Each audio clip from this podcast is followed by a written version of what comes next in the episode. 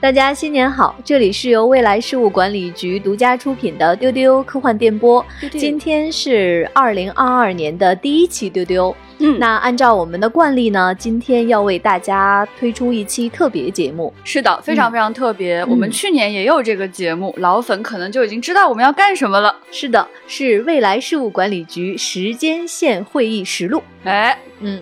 时间线会议呢，是我们未来局开年的第一项非常非常重要的工作，是一件大事。是的，对我们从这个会议呢，会展望全年。对，实际上，呃，真实的情况是，我们的特工呢，从这一年的年末来到现在，来告诉大家今年将会发生的事情。嗯，那我们的局长呢，会对这一年的时间线管理工作做出重要的指导。由于接下来啊，大家要听到的是我们的内部的机密会议，所以有很多核心的机密信息会做后期的音效的处理。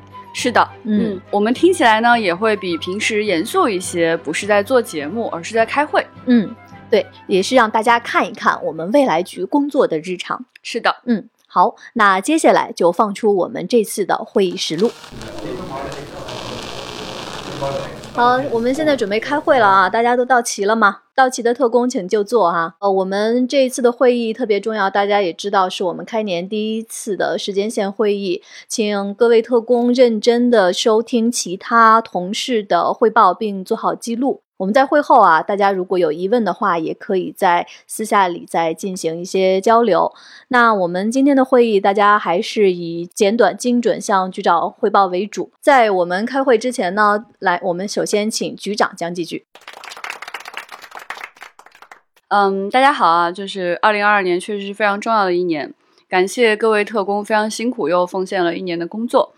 那也非常感谢大家呢，从二零二二年的末尾赶到二零二二年的年初，我们来开这样一个会议。那大家可能是来自不同的时间线的，可能获取的信息也有一定的差异。那我们在这里统一核对一下，希望大家能够做好笔记，认真的交流。希望从大家的汇报当中可以听得到今年会发生的最重要的事情。那我们就按顺序来哈，首先来汇报的是悠悠。嗯，那么我在时间线上观察到的重要的一个点就是《曼达罗人》第三季的剧情。它在第三季的第一集设置了一个非常重大的转折，那就是第二季最终集出现的卢克其实并不是卢克。是一个邪恶的卢克克隆体，叫做卢乌克。那么第二季的基本剧情就是曼达洛人实现了这个轨迹，于是他出发去拯救尤达宝宝。那么途中，艾兹拉、雷克斯、欧比旺等人纷纷伸出了援手。然后这个他在剧情上是完美的回答了外界对于曼达洛人第三季的一个终极的质问，那就是曼达洛人究竟还能不能当上曼达洛人的主人公？所以第三季第一集播出之后，死忠粉纷纷落泪了，表示有生之年竟然能看到星战的剧情精彩起来了。是一个活久见的事情，于是皆大欢喜。但是到了第三季末尾，其实才是整个曼达洛人系列真正的个展开，那就是曼达洛人他与尤德宝宝重逢了。那么他们重新踏上了寻找绝地的征程。他们遇到了一个陌生人，这个人自称可以帮助他们找到绝地。这个事情最简单的办法就是回到过去，回到绝地最繁荣的旧共和国时代。曼达洛人就问说：“你怎么可能做到？”这个陌生人表示：“因为我是一个时间领主。”这就是整个曼达洛人第三季的剧情。我还观察到了一个幕后。那就是马克·哈米尔的故事。当年他拍摄电影版《最后的绝地》的时候，他其实就非常希望用到这个邪恶克隆卢克的点子，但是没有人搭理他。于是哈米尔怀恨在心，他和曼达洛人剧组签下了一个协议，那就是导演乔恩·费如采用这个点子，马克·哈米尔从此将灵魂献祭给他，从此他再也不能出演《星球大战》的电影版，也永远不能跟《星际迷航》做 crossover。但是哈米尔他不知道的是，这个幕后其实还有一个更加惊天的。骗局，那就是这是迪士尼和 Hot Toys 的联手骗钱计划。因为许多人在看了《曼达洛人》第二季的集中的时候，当场就下单了 Hot Toys 的一比六卢克冰人。但是在看过第三季之后，发现这只是一个假卢克，所以他们一定会再买一个真卢克。以上就是我对2022年时间线的重大事情观察报告。谢谢悠悠啊，我觉得悠悠关注的这个方向非常的重要。就是《星球大战》确实一直以来都是一个风风靡全球的重要 IP，但确实呢，它的主线也完结了，而它的衍生变变成了一个更强势的存在。那么曼达洛人之后何去何从，其实对整个世界的时间线的影响是非常大的。比如说卢克到底是谁，尤达宝宝是不是主角，还是说我们的曼达洛人才是主角，以及说这些背后的故事，其实它都相互有关联的。因为不同的主创，他只要在这个剧组，他就没办法在另外一个剧组，所以实际上对整个时间线的影响是非常绵长的。啊，很感谢悠悠能够关注到这么重要的一个事件。这个报告希望在会后啊，老千你把它抄送给河内。好的，收到。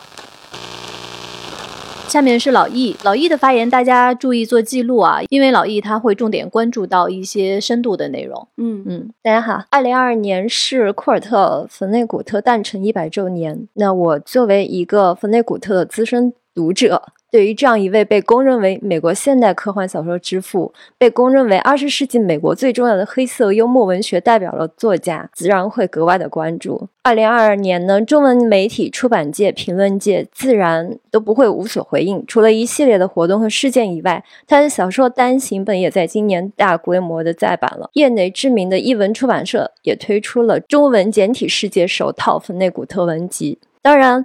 美国人对待芬内古特之年就更加郑重了。今年环球上映了由他的知名反战小说改编的电影《五号屠场》，这是环球影业第二次对这个小说进行翻拍。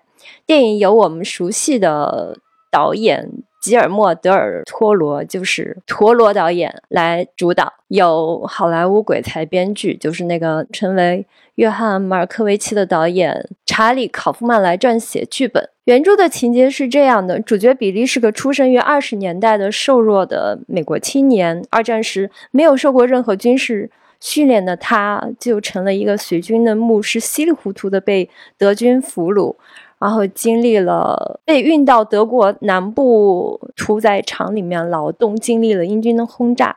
二战之后，他回国结婚生子，然后开了一家医院，成了地方富豪。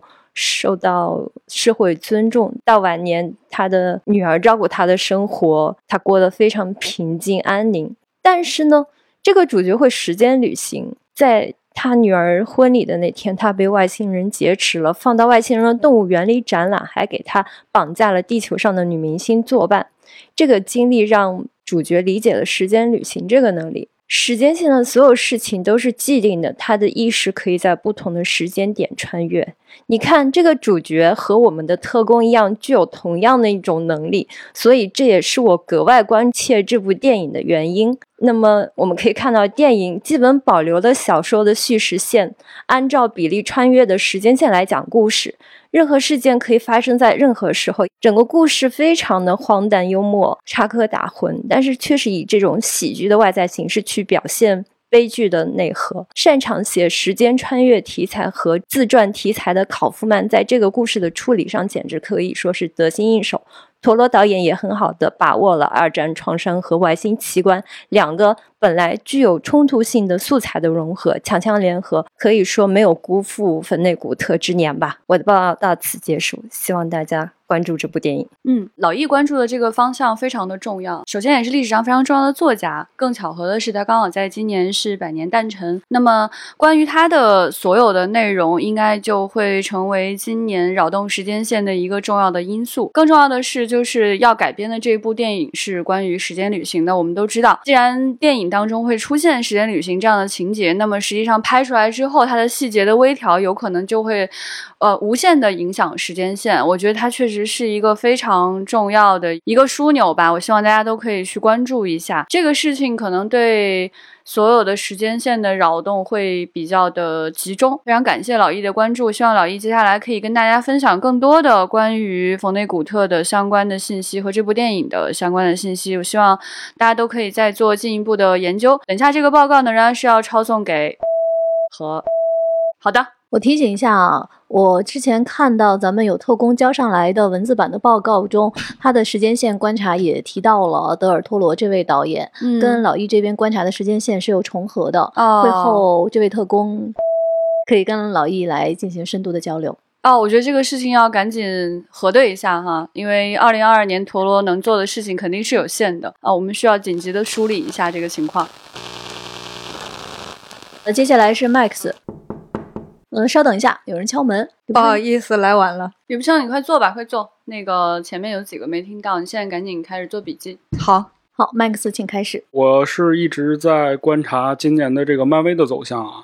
一句话来概括，其实今年的漫威可以说是发力过猛了。首先就是我们万众期待的，在去年没有上映的《蜘蛛侠三》呢，在今年年初已经上映了，反响特别火爆，而且引起了一些骚动，就是因为大家过于兴奋，在观看《蜘蛛侠三》的时候呢，经常大吼大叫，所以那段时间的这个草珊瑚含片啊，或者金嗓子喉宝卖的已经脱销了。然后荷兰弟呢也紧急发送了自己的这个祝福视频，说感谢中国粉丝，说大家一定要这个理智观影啊，把这些含片留给更需要它的人。然后接下来呢，院线还上映了几部漫威的片子。首先有这个《奇异博士二》深陷多元宇宙，还有《雷神四：爱情与雷霆》，包括《黑豹二：瓦坎达万岁》。漫威在开启多元宇宙之后呢，选角思路可以说也是打开了。我们看到了有汤姆克鲁斯出演的新版钢铁侠啊，忘了穿钢铁侠战衣，然后徒手爬了这个珠穆朗玛峰。还有这个杰森·莫玛版的平行宇宙雷神，但是死于了破伤风，所以说他的新女友来代替他出演了女雷神。包括呢，在黑豹二里面，我们看到了这个一场暴动，就是摩根·弗里曼饰演的黑狮子在瓦坎达进行了起义，推翻了黑豹家族。然后漫威呢也紧接着宣布了新英雄黑狮子电影的定档。然后我就是要强调一下，就是未来局，我觉得对于漫威这家公司还是应该要多的投入一些精力的，因为整个二零二二年来看。呃，它的发展有些过于迅猛了，造成的这个时间扰动有点大。呃，我觉得应该投入多点的人力来去管控一下这家公司，以保证我们这个时间线的稳定。嗯，这就是我的报告。嗯，感谢老麦啊，我觉得老麦说的这个事儿非常非常重要。首先，漫威确实这些年它的人气是越来越高了，更多的人在关注这样的一个 IP。那么人的关注，人的这个注意力的增长，它其实对时间线的影响就非常非常丰富。那比如说今天你有去看电影还是没有去看电影，其实对整个世界都会有非常重大的影响。更何况他们的野心越来越大，自从就是有了这个蜘蛛侠出现了这个平行世界之后，还没有完结这个野心。很显然啊，就。就是越来越想要去做平行宇宙、多重宇宙这样的一种可能性。那么在这样的一种情况下，它实也给我们的工作带来了非常大的困难。觉得有老麦一个人可能是没有办法盯住所有的事情啊。我觉得接下来可能要加派人手啊，小浪花、这个郭姐啊，希望大家可以都组成一个新的这个漫威的观测小组。进一步的去观察漫威接下来的所有关于平行宇宙的动作。在老麦这儿，我补充一个我的观察。呃，我在二零二二年的时间线上和洛基里面的时间管理局深度沟通了一下。呃，关于刚才老麦说到的整个的二零二二年漫威的这个走势，其实有一个非常非常重要的，也就是扮演洛基的这位抖森，他在二零二二年还会去到维多利亚时代。来演一位牧师。那其实，在这个时间线上，我看到不光有刚才老麦说的黑狮子，还有一个剧集叫黑老虎，也会在这个维多利亚时代出现。那这条时间线，我和老麦会深度的关注。二零二二年不是虎年嘛，所以有这么多关于猫科动物的片子，我们应该重点关注一下。嗯，好的，局长，我一定会特别关注的。我就想问问，刚才那都是编的，是吧？李不成，我说你很多次了，开会不要迟到，好好记笔记啊啊。这是什么东西啊？都是假的，对吧？我我跟你说，李不成，你想想看，就是有些事情你不知道，就是因为你没在那条时间线上。嗯，是我，我现在很确认我不在这个时间线上，所以这就是问题，这就是为什么我们派出这么多人去观察的原因啊！啊，你好好反省一下自己的工作。好的，好的，好的，好的。接下来是多比，以下是我的时间线报告：二零二二年十一月二十三日。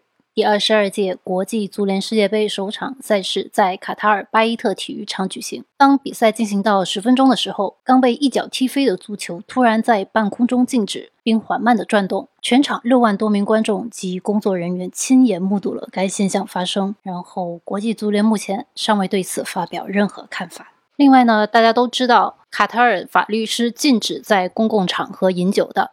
所以在此次世界杯举办期间，首都多哈等地还实行了禁酒令，并停止对体育场和周边地区的酒精供应。球迷需要到一小时车程以外的沙漠中才可以饮酒。这项规定呢，令各个国家的许多球迷和运动员都叫苦不迭。但似乎有不明人士从中看到了商机，比如说，近期卡塔尔多地出现了一种传单，上面写着“我是热黄油啤酒”。喝起来像酒，但我不含酒精。联系方式是。轻声默念，我庄严宣誓，我不干好事。这个事情现在非常的蹊跷。以上就是我的时间线报告。嗯，多比观察到的这个事情不得了啊！嗯，这大问题啊，老千，这很明显啊，这是魔法世界马上就要来到我们的这个边界了。我觉得这个真的要再深入调查一下哈，这个确实是很需要下功夫来做的一件事情。麻烦待会儿多比把这个内容抄送给我跟老千，然后希望下一批的调查员是派邓运跟你一起去吧。呃，多比说到的这个世界杯，今年在这条时间线上决赛，我在现场。今年决赛的对阵双方是，但是因为有魔法的出现，原本要参加这次决赛的两个球队没有入场，所以说关于这一条时间线上会有巨大的扰动和纷争，大家一定要注意，在今年的年末，对，在叠加这样的一个魔法的。入侵啊，我觉得形势非常非常严峻啊，希望大家都注意一下这件事情，可能对你手头在关注的事情都会有影响的。接下来是思敏，但是在思敏讲之前，我想说一下，其实思敏这次是从非常远的时间线赶过来的，嗯，但是思敏今天就没有迟到。小浪花，你真的要注意一下你的时间管理了。我的时间线比较多。还是要提醒大家啊，要经常注意查看我们给大家定的日程，在什么时间线上开什么主题的会，要进行哪条时间线的汇报，大家一定要梳理清楚。嗯。我也建议各大日程软件开发出多时空这种功能的 APP，好让我们这些特工使用。思明，请开始。好，我带来的这条消息呢，是二零二二年非常重要的一条消息啊，是一个游戏方面的一个事儿，是宫崎英高与乔治马丁他们携手创作一款游戏，叫《艾尔登法环》，在二二年的二月二十三号如期开售，哎，值得欢庆。那么有一位。来自日本的玩家在四十八小时之内迅速的通关，成为了全球通关第一人。他通关之后啊，发现这个游戏有一个终极彩蛋，就是《冰与火之歌》的第六卷就在这个游戏里边儿，所以他也是全世界第一个读到这个《冰与火之歌》第六卷的人。然后，宫崎英高和乔治马丁第一时间联系到这位玩家，发现他竟然是日本著名的游戏制作人小岛秀夫。哎，就很厉害。好，在采访中呢，小岛秀夫就说。自己为了通关这个游戏啊，已经两天没睡觉了。他发现这个第六卷的彩蛋的时候，又两天没睡觉。哎，现在已经精疲力尽。小岛秀夫说啊，这个第六卷的内容非常精彩，但是他不愿意透露过多细节，希望大家都去玩游戏。等通关之后，自然可以阅读全文。宫崎英高表示，这个点子是他和乔治马丁一起想出来的，和他合作的经历十分愉快。接下来他会继续寻找一位全球知名的幻想类型的小说作。作家继续合作一款新游戏，并有意探索此前从未尝试过的新题材——太空歌剧。这个消息一出来，刘慈欣当天就晒出了他通关游戏的这个页面。后续事态会如何发展呢？我们会密切关注，我们会到时候在会上来进行这个讨论。嗯，非常棒啊！没想到思敏会关注到《指环王》之外的事情啊，而且这件事情它非常的关键，因为它集合了非常重要的几个创作者。这些创作者，他们下一步的动向，确实都是所有人都密切关心的。那么，在思敏所在的这条时间线上呢，这些人他们汇聚到了一起，因为一个重要的事件，他们的生命有了更重要的这个交汇，所以这样的一个时间节点，我觉得是很有可能产生更长远的这个影响的。希望大家都去关注这样一个事件，而且现在思敏已经关注到了这个事情有了一个新的动向。那么接下来刘慈欣会发生什么啊？我希望大家都可以来关注一下。谢谢思敏。思敏今年没关注中土，那中土世界。发生了什么事儿？咱有点操心这个事情。呃，思敏可以在我们下周的例会再来同步其他时间线上的观察，没问题。那接下来是船长，嗯，接下来是我的时间线报告。我有三件大事要汇报。第一件非常非常重要的大事是。第二件事呢，是在五月份的时候啊，去看了新奥特曼的首映。他这个电影终于在死线前顺利的完成了，在五月十三号顺利的上映。然后他首映日有一个特别的活动，就是主创人员和观众们一起围成一圈，对真嗣导演说 “omededo”，气氛空前热烈，掌声经久不衰。然后这个事情立刻就上了热搜。安野秀明表示呢，他拍了 EVA，又拍了新奥特曼，又拍了新假面骑士，他这个特摄梦已经完成了。其实他一直以来真正想拍的是电线杆儿，于是他宣布制作一部以以电线杆儿为主角的纪录片，暂定名称是《要永远相信光：我与电线杆儿在一起的日子》。第三件大事是，哎，你们都不插话吗？这个报告的。然后六月份又得到一个消息，说小岛秀夫决定要拍《三体》。知道这个消息之后，我立刻去关注了新海正导演。他说他也想拍。于是呢，到八月份的时候，他们就会宣布合拍动画电影。这个《三体》是新海诚负责美术，然后呢，拍完《神奇动物三》杀青的麦叔来配音。这个故事梗概呢，大概是讲云天明的脑子在去三体星的途中失踪了，有一个外星快递员决定找到这个脑子，护送他顺利到达三体星，在两个文明之间架起桥梁。这电影呢，将在二零二四年上映，届时还会有小岛秀夫剪辑的同名交互式电影游戏。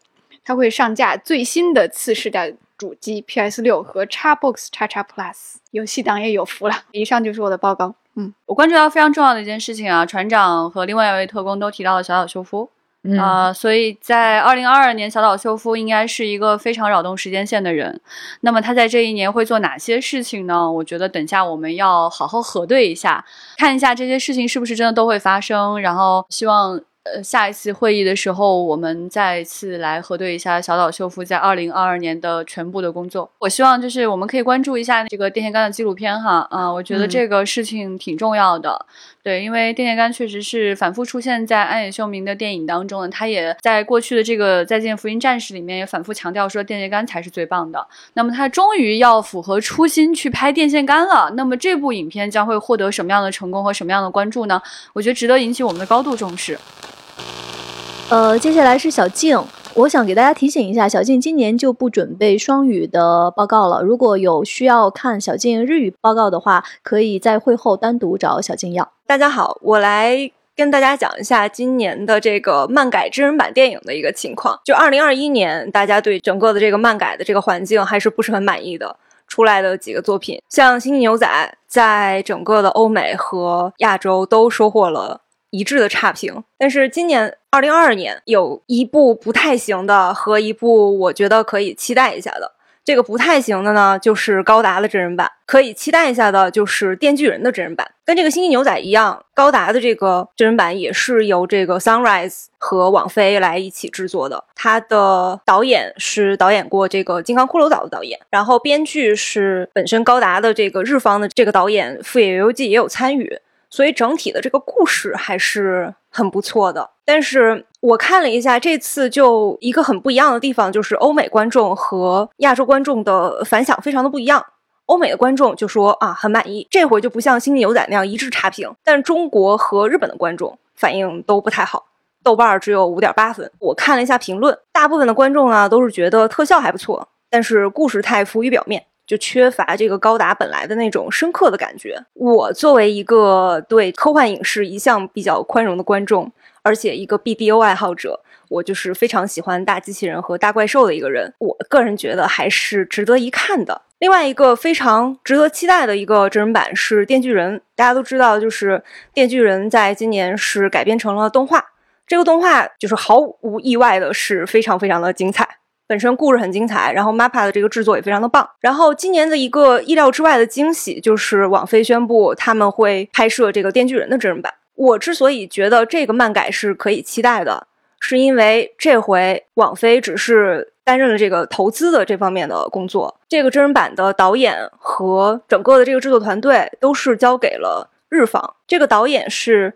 大有其史，也就是制作了《浪客剑心》真人版的那个导演，《浪客剑心》真人版几乎可以说是被称为是漫改的天花板，就它几乎是唯一一个就是广受好评的一个真人版的一个电影。主演是新田真剑佑来饰演这个主角电次，真剑佑也基本上是漫改专业户了，就长得很帅嘛。之前是演过《花牌情缘》和《浪客剑心》的真人版，也都是反响很不错的。我觉得感觉今年好像网飞终于找到了门道。他在收获了两次失败之后，然后终于发现漫改还是要交给本来的那个国家的这些团队的。以上就是我二零二二年的时间线报告。我觉得小丁所关注的这个方向，其实给我们提了一个很重要的醒，就是东西方文化的这个合作。其实，在东西方文化合作当中呢，确实有很多失败的案例，然后它的不确定性是在增加的，所以它其实给我们时间线的工作带来的压力是非常非常巨大的啊，有可能取得巨大的成功，有可能取得巨大的失败，所以这个中间的跨度是非常大的，可能性是非常非常多的。呃，我也希望将来有更多的人可以关注这样一个方向。那么，在新的一年，这些合作的这个片子呢，我觉得要更多的就是提上日程啊，然后大家都来看一下小静的这个报告呢，我希望他抄送给就是老千、李步称、呃邓韵和好的，嗯，好，谢谢小静。呃，那基本上大家都已经汇报了哈。嗯，李步称，啊，我的汇报是这样：我从二零二二年七月观察了一个事件，然后他创作了一部惊天地泣鬼神，会影响接下来几代人的作品，名字叫。然后在全球范围内，一个月销量就已经破千万了，已经成为全球现象级的一个作品，会影响将来的好几代人，包括像我们熟知的在内的大咖都对他赞不绝口啊，包括一些文学家、科学家，各种各样的人啊，都觉得是大受震撼。以上就是我的时间线报告。嗯。很好，那个李不胜关注到了一个非常重要的事件，但是我们注意到说他这个书的上线的时间实际上跟其他的特工交给我们的报告是有冲突的，所以我们要热切的关注一下这个事情会不会真的发生，然后在今年它到底是跟哪几个事件是有重要的冲突的啊？等一下我们会后的时候再对比分析一下。今天都讲完了，嗯嗯，今天这个会议啊，我觉得。呃，很好，就是我们关注到了很多很重要的事儿，但是也有一些遗憾哈。我发现大家有些事情其实是漏掉的，我不知道为什么大家没有去关心这些事情啊。比如说《阿凡达》，比如说《星际迷航》，以及说接下来这个《指环王》的新的这个衍生的一些动向。呃，而且我希望大家能把眼光再放开一些哈。我觉得不要光是去关注就是电影、呃书籍啊，然后线下的活动啊，这个演出啊，我觉得也很值得关注。希望在接下来的几次会议当中。可以听到大家关于这些事情的重要的一些报告。呃，刚才整个的会议记录，小浪花你这边记了是吧？嗯嗯，那会后麻烦小浪花发送到所有特工的邮箱。然后我提醒一下啊，就是我们每位特工一定要认真去看同事们的时间线报告。如果这条时间线和你观察到的时间线有交叉，或者是有异常的扰动的话，一定要及时和局长和其他的同事联系。是的，是的，嗯嗯，好，那我们今天的会议就到这里，我们下周的例会还是老时间开。好的，好的，嗯散会好。散会。以上呢就是大家听到的我们未来局二零二二年开年的第一次时间线会议。可能关注丢丢一年以来的朋友，就已经是第二次听到我们的时间线会议了哈。嗯，去年的听众听完这个时间线会议之后，可能会有人就来问我们说，为什么有一些事情是没有发生的？嗯，那就是因为说确实没有在那样一条时间线上。那有些事情确实是发生了，说明我们刚好踩在了这样一条时间线上。真的很想告诉大家，未来事务管理局特工的工作是非常非常繁复、非常非常复杂的，所有的事情都是纵横交错的。如果你在今年之后看到一些事情的发展和我们特工汇报的内容不一样，很有可能你是走错了时间线。那请及时和我们未来事务管理局联系，进行时间线的修正。那今天的节目就到这里，我们下期再见，拜拜。拜拜，丢丢丢丢丢。